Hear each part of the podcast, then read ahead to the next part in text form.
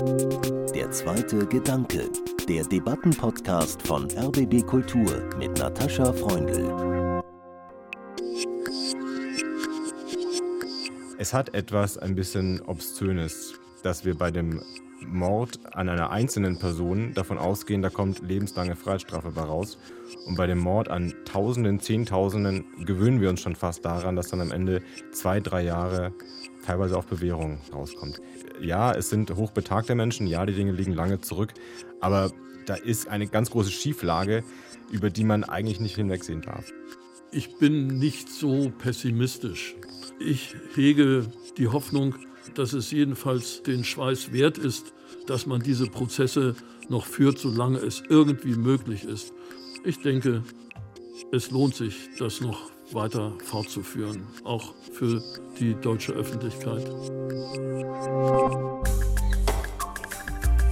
Der Jurist und Journalist Ronen Steinke und der Rechtsanwalt Thomas Walter mit denen ich, Natascha Freundl, im Januar 2022 anlässlich des 80. Jahrestags der Wannsee-Konferenz über die letzten Gerichtsverfahren zu den nationalsozialistischen Massenmorden gesprochen habe. Irmgard F., eine frühere Sekretärin des KZ Stutthof bei Danzig, stand wegen Beihilfe zum Mord in über 10.000 Fällen vor Gericht. Inzwischen wurde sie mit 97 Jahren zu zwei Jahren auf Bewährung verurteilt.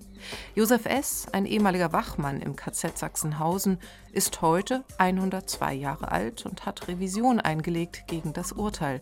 Fünf Jahre Haft wegen Beihilfe zum Mord an mehr als 3500 Lagerhäftlingen. Thomas Walter hat in beiden Verfahren die Nebenkläger vertreten. Wie gerecht sind die letzten Prozesse zu NS-Morden? Der Gedankenaustausch mit Ronan Steinke und Thomas Walter begann mit fünf Stichworten. Das erste Stichwort, die Mühlen der Justiz. Ronan Steinke aus Ihrer jüngeren Perspektive, Sie sind Jahrgang 1983. Wie würden Sie diesen Satz bei unserem Thema fortsetzen? Die Mühlen der Justiz, das ist eine eigentlich bescheuerte Metapher, die suggeriert, es sei eine Maschinerie, die irgendwie von Wasser angetrieben wird und von sich selber vor sich her tuckern würde. Es sind in Wahrheit Menschen, die Entscheidungen treffen, die entweder zu arbeiten sich entscheiden oder nicht. Thomas Walter, die Mühlen der Justiz. Die Mühlen der Justiz äh, malten Jahrzehnte in die verkehrte Richtung oder unter Umständen auch gar nicht. Und ich will an der Stelle auch sagen, Sie sind ein ganz anderer Jahrgang, eine ganz andere Generation als Ronen Steinke. Sie sind nämlich Jahrgang 1943. Mord verjährt nicht, Thomas Walter. Das wurde zu einem, ich sag mal, bequemen Ruhekissen der Politik und fördert ein Trugbild der NS-Prozesse.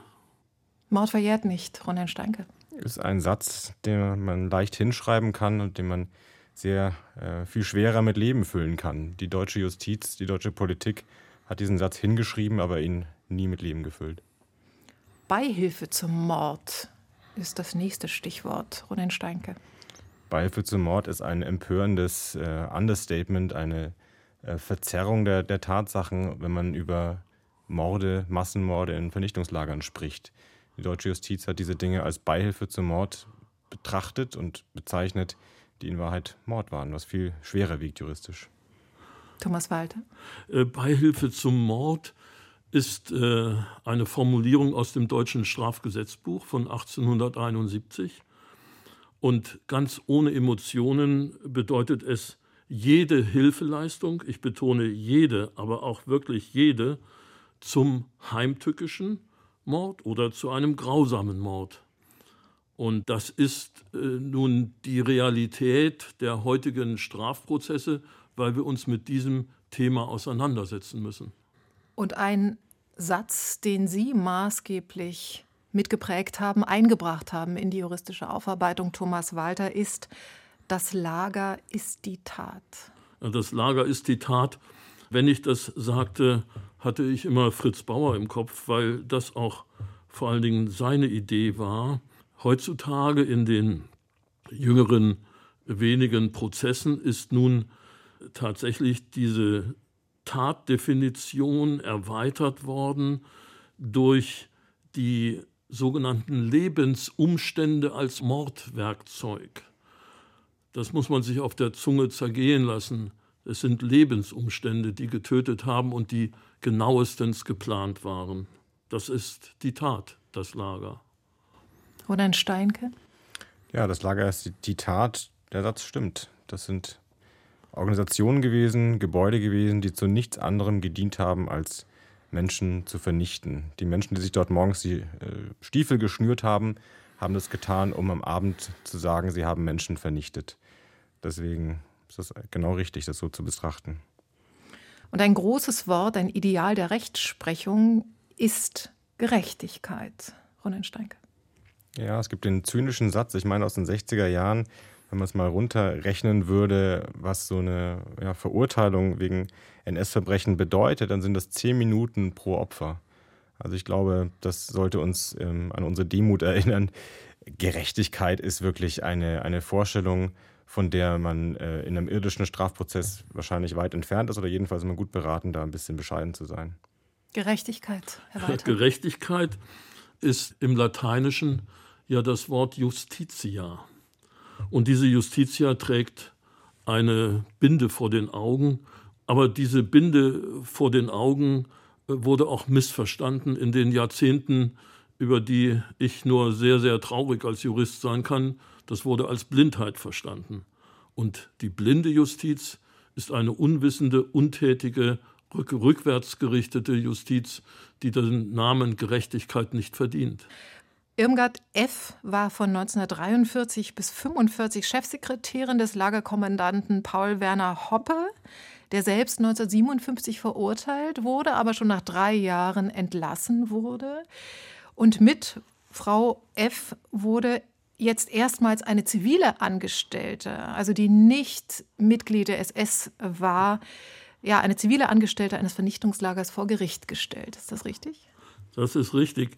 Und es fordert eigentlich in zwei Ebenen eine Stellungnahme, Ihre Worte. Und zwar die eine Ebene ist der Vergleich mit Hoppe, dem Lagerkommandanten.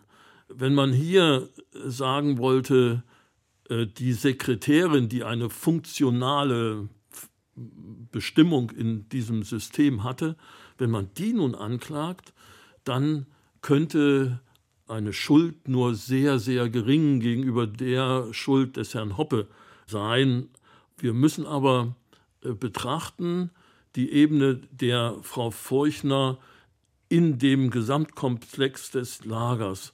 Und dort hat sie eine Position, die auf der Schnittstelle, Schnittstelle zwischen Berlin Reichssicherheitshauptamt und dem Lagerkommandanten sowie zwischen dem Lagerkommandanten und den einzelnen SS-Führern und Unterführern im System des Lagers selbst.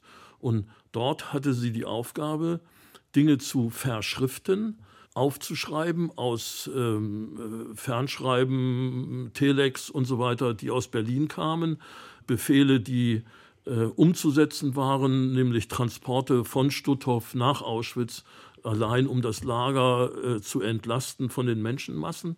Insofern war ihre Aufgabe eine zentral sehr wichtige. Und wenn man die Chefsekretärin der großen Industrieunternehmen heutzutage befragen würde, die würden mir zustimmen. Wir sind wichtig. Die sind wirklich wichtig. Mhm. Ich glaube, Frau F. ist in zweierlei Hinsicht eine ähm, Angeklagte, die erstmal die falschen ähm, Impulse auslöst beim Betrachten. Die ist zum einen natürlich sehr, sehr hoch betagt und man hat als allererstes mal Mitleid mit einer Frau, die da wirklich äh, sicherlich körperlich eine große Anstrengung äh, mitmachen muss. Und zum anderen Sekretärin, also jemand, der keine Waffe getragen hat, der am Schreibtisch gesessen hat, auch in der Hierarchie bestimmt unten stand. Das sind auch nicht die Haupttäter, die man vor Augen hat bei so einem, bei so einem Mordlager. Aber das ist deswegen gerade auch so lehrreich. Ja? Erstens, es ist nicht das Problem, dass sie mit 96 vor Gericht gestellt wird sondern das Problem ist, dass sie nicht mit 26 vor Gericht gestellt wurde. Das Problem ist, dass sie jahrzehntelang nicht einen vernünftigen Prozess bekommen hat. Dass diese deutsche Justiz jahrzehntelang die Dinge hat schleifen lassen. Zumal sie auch in mehreren Verfahren ausgesagt hat. Man hätte sie also schon viel früher vor Gericht stellen können. Das ist das eine. Also da ist, meine ich, Mitleid ein bisschen deplatziert, ähm, sondern im Gegenteil, da kann man sagen, ihr ist es vergönnt gewesen, einen großen Teil eines gesegnet langen Lebens, 96, ja, wer erreicht dieses Alter schon, in Ruhe zu Ende leben zu dürfen, ohne sich verantworten zu müssen. Das ist also geradezu ein, ein sehr mildes Los, was sie gezogen hat. Und zweitens, ja, nur am Schreibtisch gesessen. Ja, nur Papier in einer Schreibmaschine beschriftet. Aber ein solcher Apparat, ein solches arbeitsteiliges Vorgehen hat ja gerade deswegen so diabolisch effizient funktioniert, weil es nicht alles nur Schießkommandos waren, die ähm, ja, mit der Pistole in der Hand ihr Mordwerkzeug gemacht haben, sondern weil es so arbeitsteilig, fabrikmäßig organisiert war. Und das ist eine Organisation gewesen, in deren Gehirn sie eine ganz zentrale Rolle gespielt hat. Und da sozusagen den Blick drauf zu richten, das ist eigentlich etwas, was dieser Prozess, glaube ich, leisten kann und weswegen er sehr beachtenswert ist.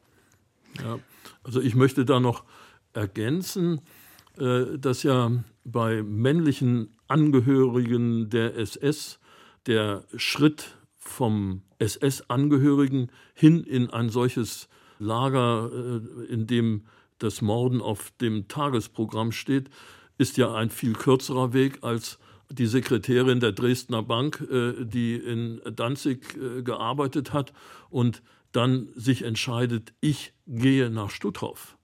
Sie hat sich, äh, sie, sie hat sich freiwillig dafür entschieden. Sie ist nicht dienstverpflichtet worden. Sie hätte jederzeit sagen können, also mir fehlt irgendwie hier das Geldzählen. Zähle hier nur Menschen oder Listen oder Menschen, die leben und Menschen, die getötet werden. Aber mir fehlt irgendwie der Umgang mit dem Geld. Ich möchte wieder zu einer Bank. Ich möchte auf jeden Fall hier nicht mehr arbeiten. Das wäre ihr freigestellt. Und es wäre ihr wahrscheinlich nichts passiert. Es wäre, natürlich wäre ihr nichts passiert. Äh, auch den männlichen Angehörigen der Kommandos ist nichts passiert. Mhm. Man hat auf sie heruntergeschaut als Schwächlinge, die möglicherweise äh, nicht dem Ritus der äh, starken, brutalen SS-Figuren entsprochen haben, aber es passierte ihnen nichts. Mein erster Impuls, muss ich schon zugeben, wenn ich über diese letzten Verfahren lese, ist ganz oft dieses, ah, aber die deutsche Justiz versucht doch damit etwas wettzumachen, nämlich jahrelange Versäumnisse. Wie schätzen Sie das ein, Ronensteinke?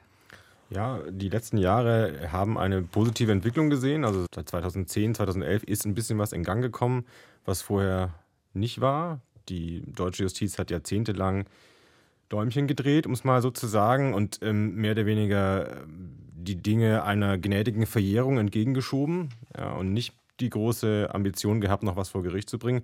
Das ist in den letzten zehn Jahren ein bisschen anders geworden. Und Herr Walter hat da einen, einen maßgeblichen Anteil daran. Ich möchte nur nicht das große Ganze deswegen verkennen. Es bleibt trotzdem eine glatte Blamage. Es bleibt trotzdem Schulnote 6 minus insgesamt. Deutschland hat die Tausenden, die Zehntausenden von Täter, die man hätte strafrechtlich belangen können, nicht belangen wollen und ist damit durchgekommen bis zuletzt. Und jetzt reden wir über eine Handvoll, ja, vielleicht auch zwei Hände voll Tätern. Das ist wichtig, da hinzugucken, da kann man auch noch was bei lernen und das ist auch wichtig zu loben, wo es auch angemessen ist. Aber das ändert leider nicht mehr das ganze Große. Also dazu möchte ich einen Richterkollegen des BGH zitieren, der auch lange Jahre äh, Vorsitzender des Zweiten Senats gewesen ist. Das ist nämlich der gewichtige Thomas Fischer. Mhm. Thomas Fischer hat mal gesagt, es ist einfach eine Riesensauerei, dass die deutsche Justiz all die Jahrzehnte nichts gemacht hat in diesen NS-Verfahren. Aber die deutsche Justiz muss sich nicht schämen heute, dass sie das nochmal aufgreift und versucht, in die richtige Richtung zu lenken. Äh, der Vorsitzende im Lüneburger Gröning-Verfahren hat gesagt, äh, es steht mir nicht an, die verstorbenen Kollegen meines Berufskreises zu kritisieren. Aber ich möchte mich als Jurist quasi dafür entschuldigen, dass nichts geschehen ist. Und das sagt ein Vorsitzender im Rahmen der mündlichen Urteilsbegründung hat er diese äh, Worte gefunden, die er äh, nicht abgelesen, sondern frei gesprochen hat. Also das zählt in meinen Augen viel. Mir ist Ihr Satz von vorhin, Ronan Steinke, sehr im Kopf hängen geblieben, dass auch die Rechtsprechung von Menschen gemacht wird. Und Menschen machen auch eine gewisse Entwicklung durch und das fließt dann in Gesetze ein. Und ich glaube, deswegen stehen wir heute da, wo wir stehen, nach einer ja inzwischen 77-jährigen Geschichte, auf die wir eben heute auch zurückblicken können. Und wenn wir diesen Blick eben zurückwerfen in die frühe Nachkriegszeit, versuchen wir mal den großen Bogen hier zu schlagen. Zum Beispiel äh, auf den Hauptkriegsverbrecherprozess von Ende 1945 bis Herbst 1946. Der fand in Nürnberg statt, vor dem Internationalen Militärgerichtshof. Danach die zwölf sogenannten Nürnberger Nachfolgeprozesse bis Ende 1948, die dann allesamt vor einem Militärgericht der USA. Wofür stehen diese Nürnberger Prozesse aus Ihrer Sicht heute? Die Nürnberger Prozesse stehen zum einen für eine Art Geschichtsstunde, also eine Art historische Klarstellung der Fakten.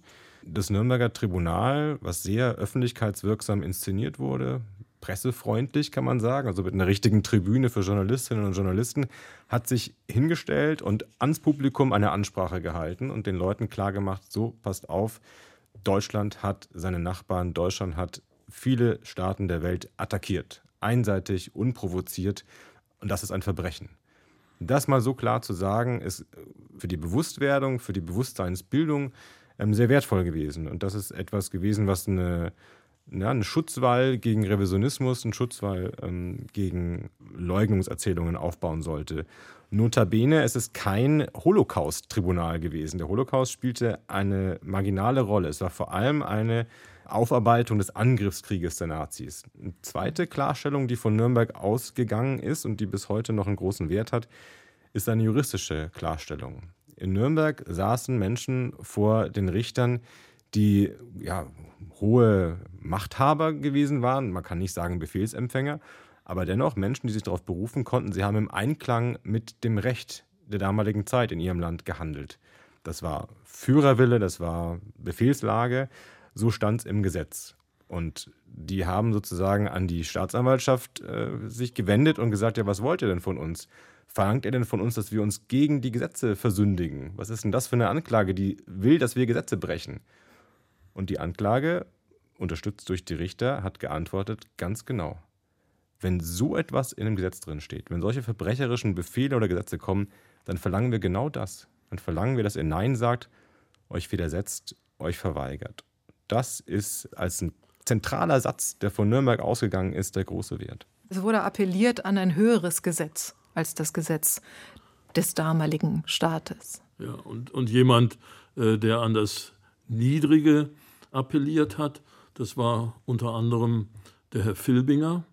Filbinger war derjenige, der an eine niedrigschwellige Rechtsauffassung appellierte, indem er im Brustton der Überzeugung aufgrund seines früheren Lebens als NS-Jurist dachte, gesagt, das, was damals rechtens war, kann heute nicht Unrecht sein. Und wenn ich dann in diesem Zusammenhang an den Herrn Gröning denke, dann war der nach dem Prozess wesentlich schlauer als Filbinger. Er hat nämlich den Professor Nestler zitiert, mit dem ich zusammen dort äh, Nebenkläger war, Nebenklägervertreter war. Gröning sagte, Auschwitz, das war ein Ort, an dem man nicht mitmachen durfte, hat Professor Nestler gesagt. Das ist mir bewusst. Ich bedauere aufrichtig, dass ich diese Erkenntnis nicht viel früher und konsequenter umgesetzt habe. Das hat der Gröning in seinem letzten Wort in diesem Prozess gesagt. Und das ist eine seltene Leistung von Einsicht. Er sagte, er war Mitglied einer verbrecherischen Organisation. Äh, nur diese moralische Schuld, die er daraus ableitet, die solle von dem Herrgott bewertet werden.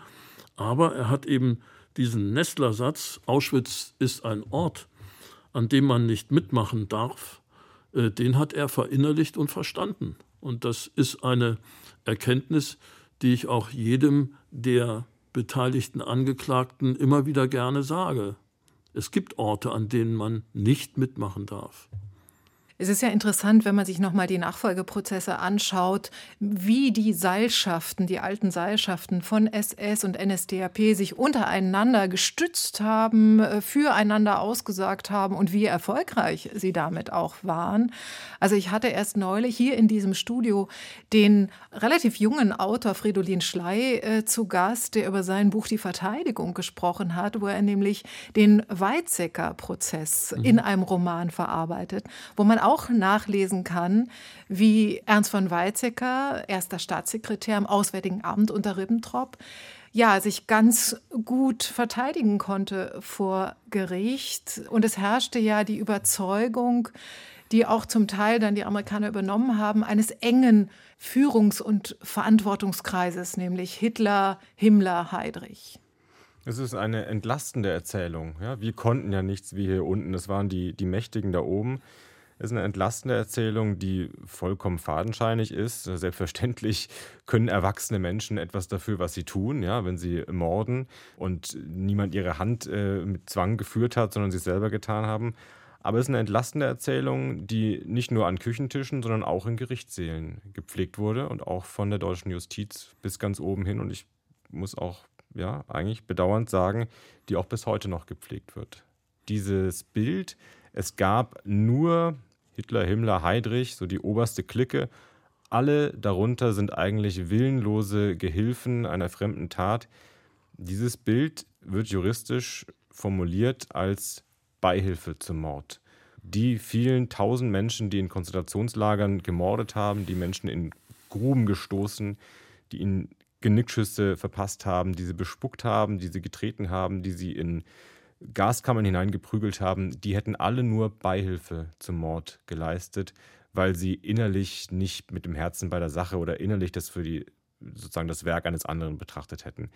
Das ist, ja, ich glaube, wenn man das so einmal ausspricht in der heutigen Zeit, ziemlich einleuchtend, dass das so eine Verdrehung der Tatsachen ist und eine Beschönigung. Aber das ist bis heute geltende Rechtsprechung und eigentlich nicht zu akzeptieren, dass wir da im 21. Jahrhundert uns immer noch nicht so ehrlich gemacht haben, ich sage jetzt und und meine damit den Rechtsstaat, mhm. mal auszusprechen, dass selbstverständlich die Tausenden von Menschen, die gemeinsam gemordet haben in den Mordfabriken, Mörder waren und nicht kleine Gehilfen.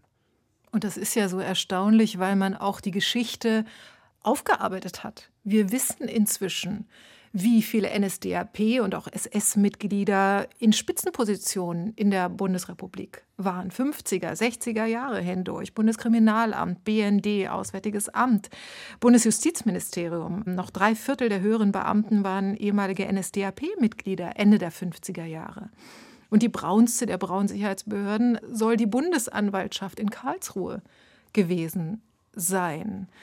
Es gibt ja dieses berühmte Zitat äh, von Adenauer, äh, man schüttet kein dreckiges Wasser weg, solange man kein reines hat. Ja, wie unvermeidlich äh, war das damals, dass man das dreckige Wasser behält, Herr Walter? Also während wir jetzt über diese Definition Täterschaft und Beihilfe nachdenken, habe ich zurückgedacht an dieses Urteil von Frankfurt, das sogenannte große Frankfurter Auschwitz-Urteil. Das Verfahren begann Ende 63 und 65 im Sommer irgendwann wurde das Urteil gesprochen.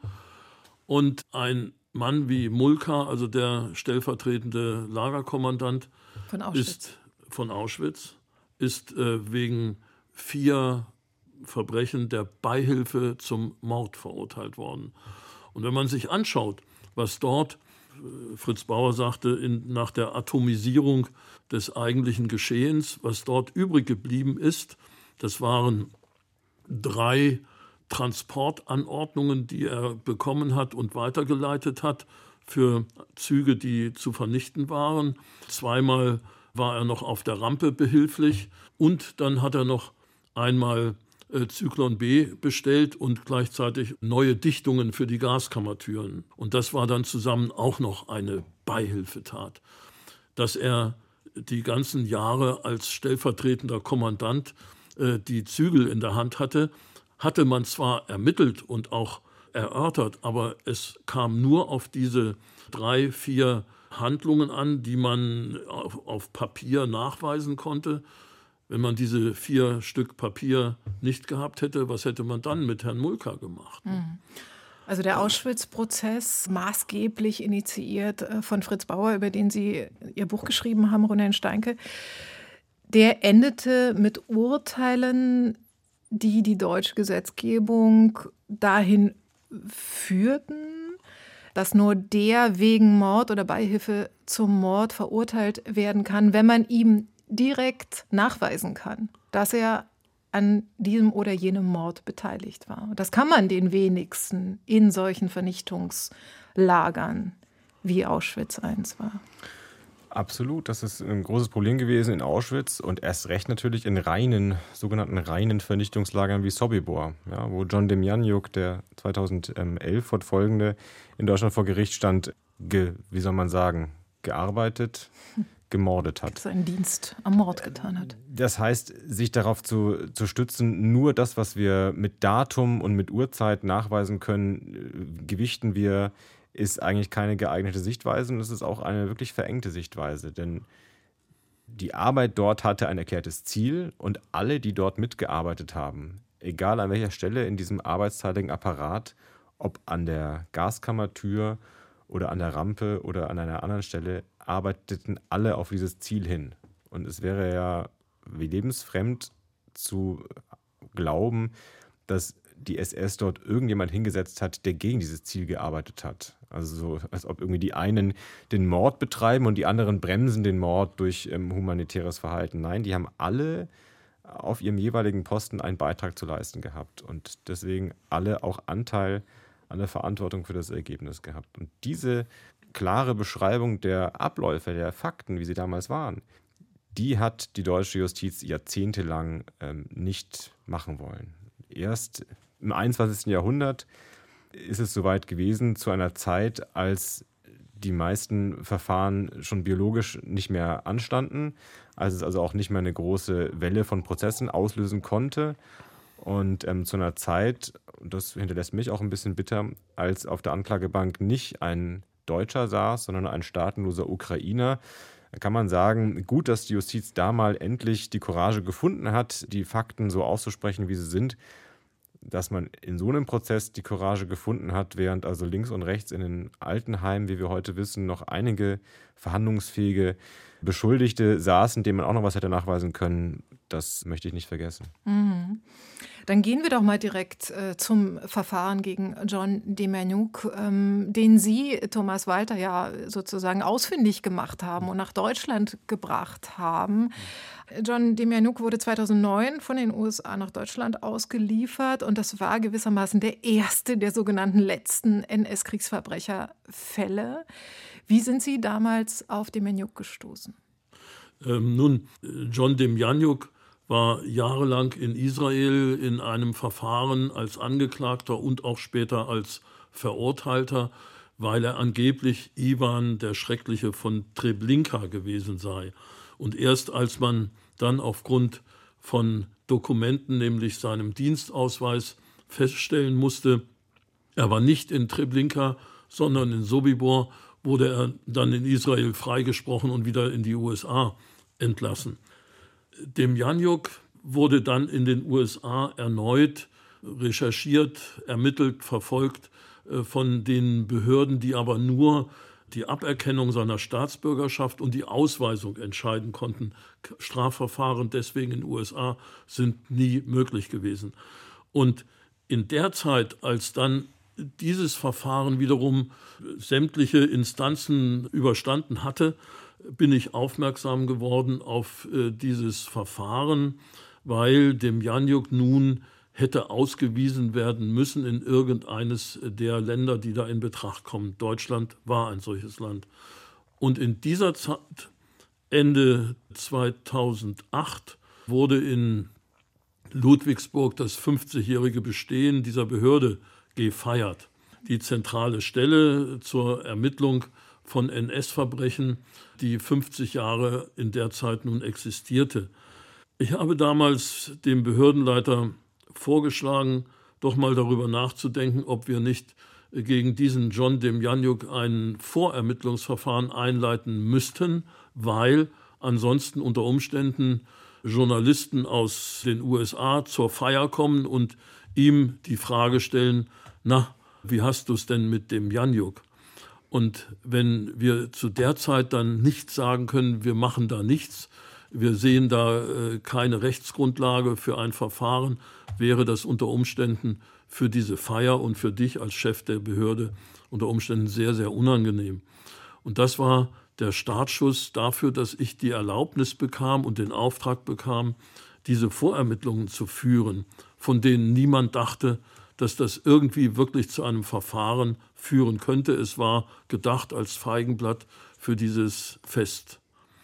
Das ist ja, äh, ja geradezu paradigmatisch aber, für ja, diese ganze das Behörde, ist so. die ein Feigenblatt gewesen ist von Beginn ja. an. Wenn man sich mal vorstellt, das Ausmaß der Verbrechen, ja, von dem wir hier sprechen. Dann gibt es eine Behörde mit wie viel? Sieben Personen? Ja, das war zu meiner Zeit, war das reduziert auf eine Behörde mit sieben Ermittlern und vielleicht äh, fünf, sechs, sieben Angestellten noch, also Sekretärinnen, die die Karteikarten sortierten. In einem ehemaligen Frauengefängnis mit schlechter Beleuchtung, mit so schlechter IT. Also das ganze mit, äh, Unternehmen. Äh, nicht vorhandener IT. Mit nicht vorhandener Bis IT. heute, oder? Nein, nein. also IT, also Laptops und so weiter sind inzwischen äh, nicht nur erlaubt, sondern werden sogar gestellt.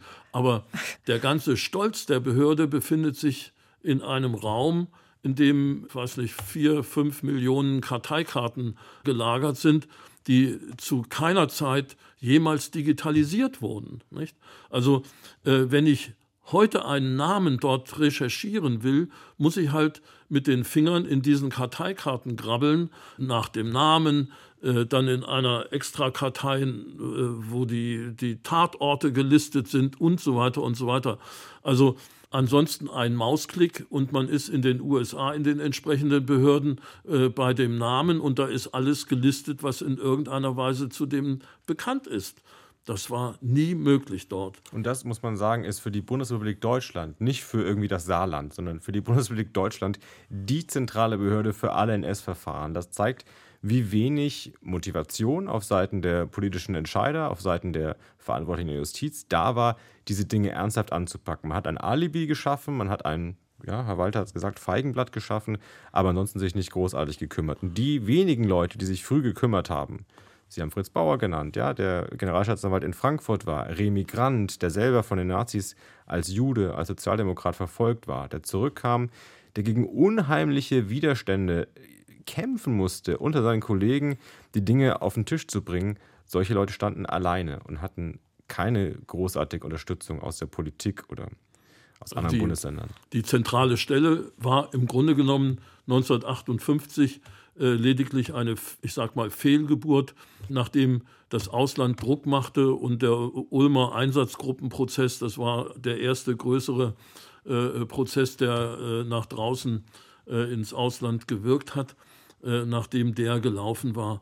Und wenn man es wirklich gewollt hätte, hätte man dem Tiger auch Zähne verpasst und man hätte vielleicht eine Zuständigkeit für Anklageerhebung äh, schaffen können. Ansonsten konnten wir als Mitarbeiter dieser Behörde lediglich Vorermittlungsberichte schreiben über 30, 40, 50 Seiten einer Staatsanwaltschaft das zusenden und die haben dann auf vier oder fünf Seiten Papier mit irgendwelchen dümmlichen Argumenten die Sache äh, eingestellt. Und die zentrale Stelle hat keine Möglichkeit jemals gehabt, gegen solche Dinge irgendein Rechtsmittel oder eine Beschwerde nur einreichen zu können. Das war eine Behörde, die eigentlich nur dazu da war, nach außen hin entsprechend ein gutes Bild von den Bemühungen Deutschlands zu schaffen. Aber in der internen Zuständigkeitsregelung war das eine Behörde, die absolut stiefmütterlich behandelt worden ist. Man hätte auch natürlich eine zentrale Anklagebehörde schaffen können. Man hätte das Ganze der Bundesanwaltschaft in Zeiten übergeben können, wo man vielleicht erwarten konnte, dort sind kompetente Leute, die zentral nur diese Verfahren äh, betreuen, so wie man heute Terrorermittlungen an bestimmten Orten macht und dann eben den Arzt, der in Syrien gemordet hat, nun in Frankfurt, äh, glaube ich, beginnt gerade in diesen Tagen ein Prozess gegen so einen Assad-Arzt. Äh, aber all das hätte man natürlich auch in Bezug auf diese Verbrechen in früheren Jahrzehnten machen können. Es ist die Erhebung der Schwurhand bei gleichzeitig hinter dem Rücken gekreuzten Fingern. Und in Ihrem Buch über Fritz Bauer, äh, Ronen Steinke, kann man ja auch nachlesen, wie der erste Leiter der zentralen Stelle, Erwin Schüle, äh, wohlgemerkt ehemaliges NSDAP und SA-Mitglied, Fritz Bauer bei der Suche nach Adolf Eichmann auch äh, versucht hat, ihn auf eine andere Spur zu lenken. Ja, das wurde sabotiert. Man hat eher versucht ja. zu hintertreiben, querzuschießen, die Ermittlungen gegen NS-Täter Kameraden aus Sicht der Mächtigen in der Justiz äh, zu, zu bremsen. Und ähm, es ist bezeichnend, die zentrale Stelle ist in, nach 1958 gegründet worden, aufgebaut worden.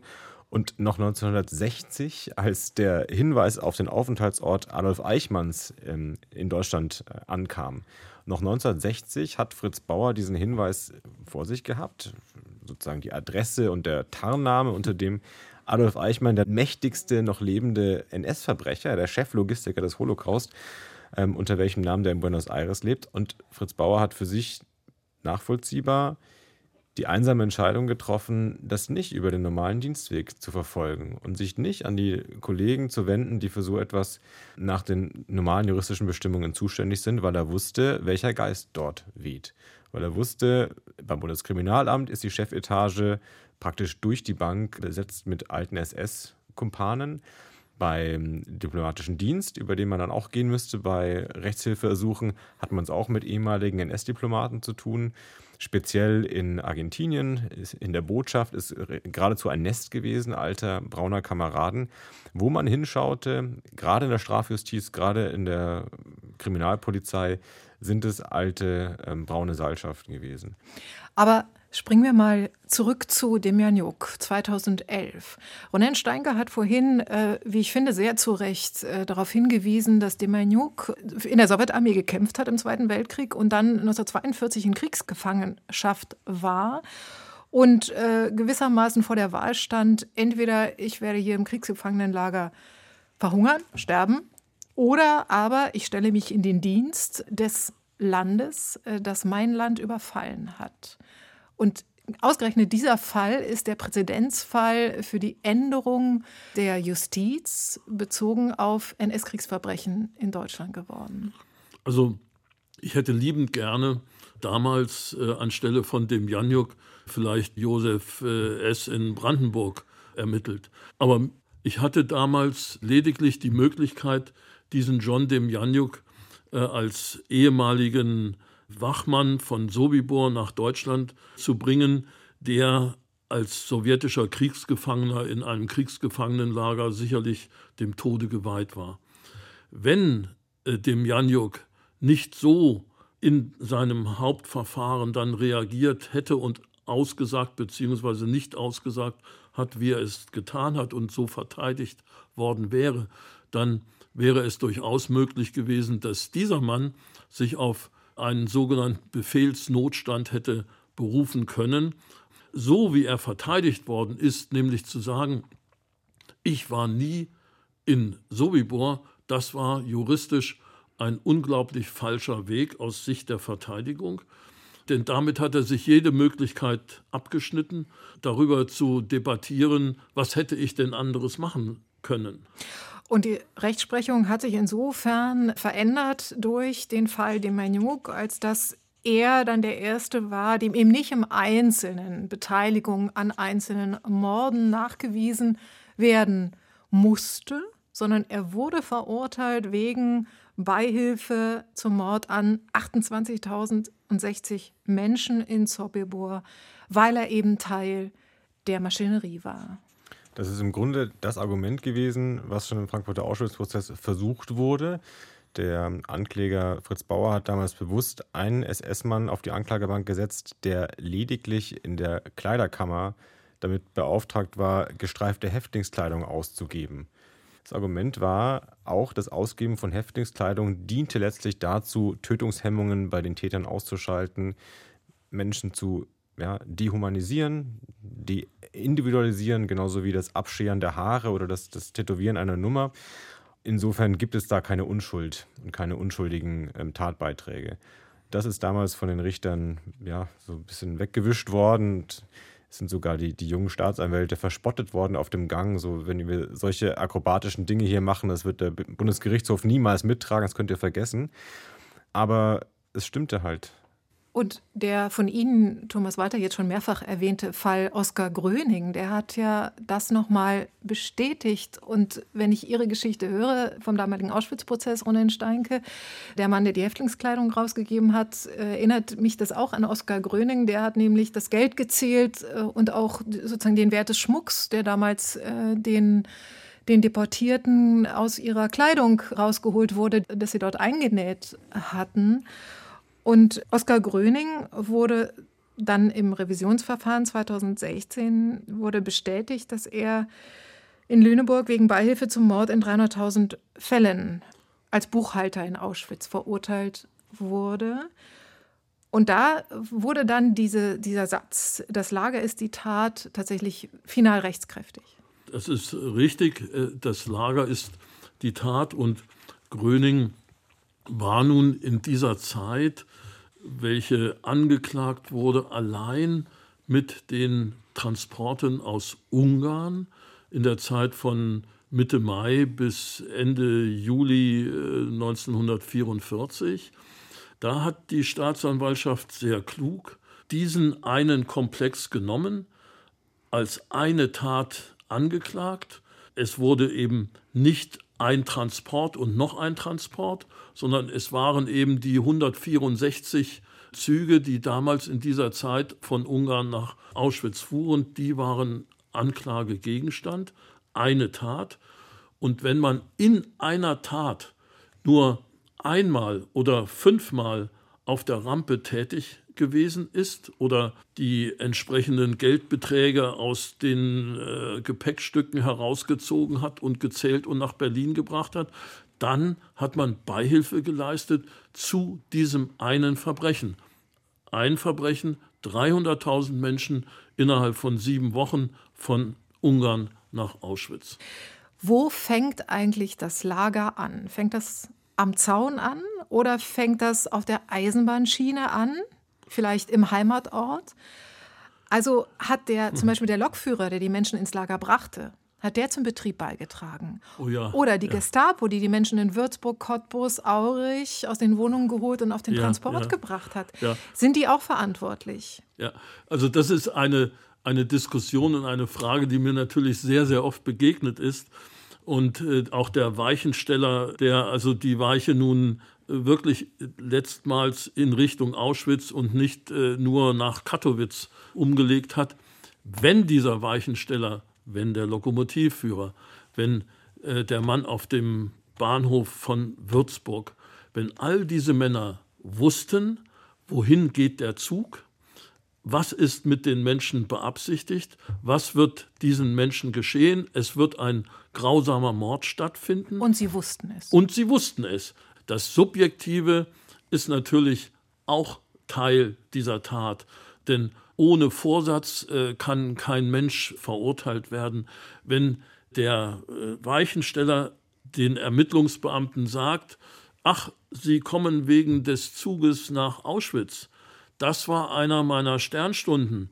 Ich habe das sofort zu Hause erzählt. Ich bin Teil dieser Bereinigung der Bevölkerung und es sind endlich durch meine Hand mit dieser Weiche eben auch weitere 1500 Berliner Juden umgebracht worden. Das ist hervorragend. Dann ist er Teil dieses Mordgeschehens.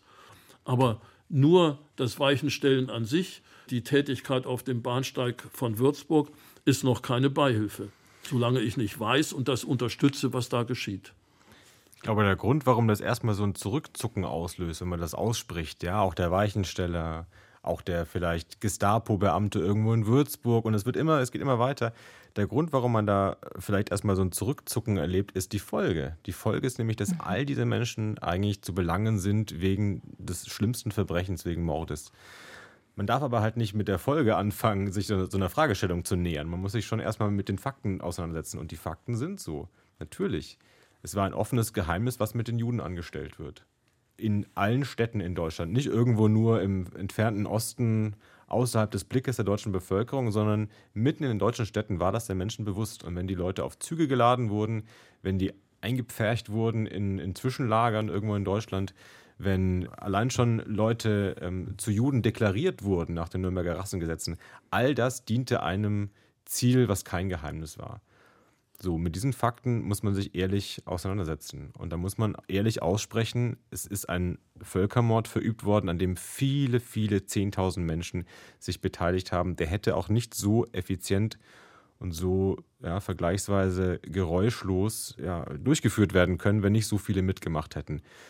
Und dann kommen wir erst zur Folge. Und dann müssen wir eigentlich auch die Folge aussprechen, diese vielen Menschen haben sich des Mordes mitschuldig gemacht, auf verschiedene Weisen. Ähm, das ist die Schlussfolgerung, vor der die deutsche Justiz zurückgeschreckt ist in den Nachkriegsjahren, ja, wissend, dass es da ja, eine Masse von Mordprozessen geben würde, denen man sich sonst schwer entziehen kann, den man sonst auslösen würde. Und das ist auch heute eigentlich der wahre Grund, warum so diese, diese Schuld ein bisschen abgestritten wird. Ich glaube, da darf man nicht mitmachen. Ich glaube, da muss man klar bleiben. Aber das macht ja auch einen großen Unterschied der heutigen Prozesse zu den damaligen aus, weil wir haben eben tatsächlich einen Generationswechsel hinter uns und es schmerzt nicht mehr die ganze Gesellschaft. Es trifft nicht mehr den Kern der Gesellschaft, wenn wir über diese Schuld verhandeln. Das stimmt, das ist ein großer Unterschied. Zum Beispiel zu den 60er Jahren, als wirklich diese Prozesse noch die Gesellschaft aufgewühlt haben. Also der Frankfurter Ausschussprozess war jeden Tag in den Zeitungen ein großes Thema. Beim Prozessauftakt saßen 200 Journalistinnen und Journalisten auf den Rängen, um zuzuschauen. Die Leute waren wirklich gebannt und hörten viele Dinge zum ersten Mal, ja, vor allem die junge Generation. Das war wie ein Stoß frischer Luft endlich konnte man mal klar und offen über die Dinge sprechen, über die sonst nur so vernuschelt und verlogen hinter vorgehaltener Hand gesprochen wurde, wo die Lehrer nicht drüber reden wollten, die Eltern nicht drüber reden wollten, die Professoren auch nicht. Endlich kam das mal alles klar zur Sprache. Das hat etwas ausgelöst in der Gesellschaft. Katharsis würde ich vielleicht nicht sagen, aber es hat jedenfalls etwas in, in Bewegung gebracht. Ja, Diskussionen, so ist es heute sicherlich nicht mehr. Die Frage der Ehrlichkeit ist heute noch da. Die Frage ist, inwiefern die letzten Prozesse tatsächlich dazu beitragen, in der Öffentlichkeit diese Erinnerung zu wecken? Also ich bin nicht so pessimistisch. Das hängt natürlich auch damit zusammen, dass ich diese Arbeit leiste und nicht davon ausgehen möchte, dass das alles nur für die Katze ist. Ich denke, dass es sich lohnt und wir vielleicht nicht empirisch nun alles so nachvollziehen können, was denn durch diese Prozesse nun ausgelöst wird. Ich hege die Hoffnung, dass es jedenfalls äh, den Gedanken und äh, den Schweiß wert ist, äh, dass man diese Prozesse noch führt, solange es irgendwie möglich ist. Und das bisschen Echo was man kriegt, wird dann vielleicht auch sich noch vermehren durch weitere Gespräche, über die wir gar keine Kenntnis erlangen. Ich denke, es lohnt sich, das noch weiter fortzuführen, auch für die deutsche Öffentlichkeit. Um zum Abschluss zu kommen, Roland Steinke, Sie haben vorhin erwähnt, dass es ja zum Beispiel in Nürnberg überhaupt nicht um die Shoah ging in erster Linie, sondern um den Vernichtungskrieg äh, und nicht um die Ermordung von sechs Millionen Juden. Ich frage mich, ob die heutigen Prozesse etwas ändern an einer Situation, die Sie in Ihrem Buch äh, Terror gegen Juden beschrieben haben, nämlich äh, das Judentum in Deutschland heute Religionsausübung im Belagerungszustand ist. Also auch die letzten Prozesse ändern ja nichts an der Außenseiterposition von Juden in Deutschland. Es gibt einen Zusammenhang insofern, als das Vertrauen gestört ist und auf Generationen gestört bleibt nicht nur wegen der Dinge vor 45, sondern auch wegen der Dinge nach 45. Wegen der Erfahrungen, die viele jüdische Familien gemacht haben. Wenn du mal die übermenschliche Courage aufbringst, ja, zu einer Polizeiwache hinzugehen und deine Peiniger beim Namen zu nennen, dann wirst du abgewimmelt, dann wirst du verlacht, dann wirst du mit irgendwelchen Ausreden nach Hause geschickt und die Justiz rührt keinen Finger. Das ist eine Erfahrung, die zu viele Menschen in Deutschland, zu viele jüdische Menschen in Deutschland machen mussten. Das ist eine Erfahrung, der man sich nicht freiwillig ein zweites Mal aussetzt. Das sitzt tief und das prägt prägte lange Zeit das Bild, das deutsche Juden von der deutschen Strafjustiz hatten. Und nun leben wir in einer Zeit, in der sowohl die Täter wie auch die Opfer, also wirklich die letzten Zeugen der Shoah, sterben. Was bedeutet das für unser Bewusstsein für diese Zeit? Thomas Walter. Ich bin ja nun mit einer jüdischen Frau verheiratet und habe eine jüdische Schwiegermutter, die mit 96 immer noch ausgesprochen aktiv mit dieser Aufgabe behaftet ist, äh, den Menschen die Schicksale der ermordeten Angehörigen und der vielen aus Auschwitz nahezubringen. Und wenn wir allein bleiben, diese Generation, die noch mit diesen Menschen hatten sprechen können und sich austauschen können, dann wird diese Generation zu einer mittelbaren Zeugengeneration. Und deswegen ist es so wichtig, dass auch solche Sendungen, wie an der wir nun hier beteiligt sind, produziert und gehört werden, weil wir dadurch die Möglichkeit haben, den einen oder anderen eben doch noch zu erreichen, der sich davon angesprochen fühlt und zum Nachdenken kommt über das, was in den vergangenen Jahrzehnten geschehen ist und versteht, dass die Shoah und der Holocaust eine Mordaktion gewesen ist. Es sollte zur Bereinigung dienen, dass eben ein bestimmter Teil der Menschheit überhaupt nicht mehr existiert und nur noch als ja, Skelett in einem speziellen Museum bewundert werden kann. Das hat nichts mit Kriegführung zu tun. Das ist aus einem ganz anderen Antrieb geschehen und äh, sich dieser Umstände immer wieder bewusst zu machen, kann eventuell dabei helfen, dass in der jetzigen Zeit und in der Zukunft äh, solche Antriebe äh, weniger entstehen oder früher erkannt werden. Das ist eine Hoffnung, die ich mit dieser ganzen Tätigkeit äh, verbinde. Es gibt verschiedene Arten, wie man historisches Wissen, ja, in welcher Form es einem begegnen kann. Zahlen, Daten, Fakten, das wird auch in 10, 20 und 50 Jahren noch genauso gut äh, nachlesbar sein, wie es heute ist. Ja. Es gibt heute sehr gute Museen, die wird man auch in 50 Jahren noch genauso gut gestalten können wie heute. Aber dass es einen berührt, dass man davon wirklich gepackt wird und dass es einen wirklich nahe geht und Reflexionen in einem auslöst, das ist etwas, was durch das persönliche Gespräch, durch die persönliche Begegnung auf eine ganz andere Weise möglich ist. Und übrigens auch die juristische Aufarbeitung hat da einen Eigenwert, und das kann nicht ersetzt werden, meine ich, durch Museen oder durch äh, historische Didaktik. Warum? Weil nur die juristische Form die Form ist, in der die Dinge als Verbrechen bezeichnet werden. Wo man klar zu dem Ergebnis am Ende kommt, das war Unrecht. Und die schönsten Museen hätten das nicht ersetzen können. Deswegen ist es so wichtig, dass es Menschen gegeben hat, durch alle Jahrzehnte, die dafür gekämpft haben, dass man diese Dinge beim Namen nennt. Und deswegen ist es so beschämend für dieses Land, wie wenige Menschen das gewesen sind. Ich danke Ihnen ganz herzlich für das Gespräch. Ronen Steinke, vielen Dank. Und Thomas Walter. Ja, danke. Am 26. Januar 2022 habe ich mit dem Rechtsanwalt Thomas Walter und dem Juristen und Journalisten der Süddeutschen Zeitung Ronen Steinke über die Frage gesprochen, wie gerecht sind die letzten Prozesse über NS-Massenmorde. Heute denke ich, Kriegsverbrechen, Massenmord, Genozid aufzuklären und juristisch zu ahnden, das ist und bleibt eine gewaltige Aufgabe für Generationen weltweit. Ich bin Natascha Freundl. Kommen Sie gut ins neue Jahr. Danke fürs Zuhören und danke für alle Zuschriften und Kommentare in 2022. Wir freuen uns über Ihr Feedback an der zweite Gedanke at rbbkultur.de.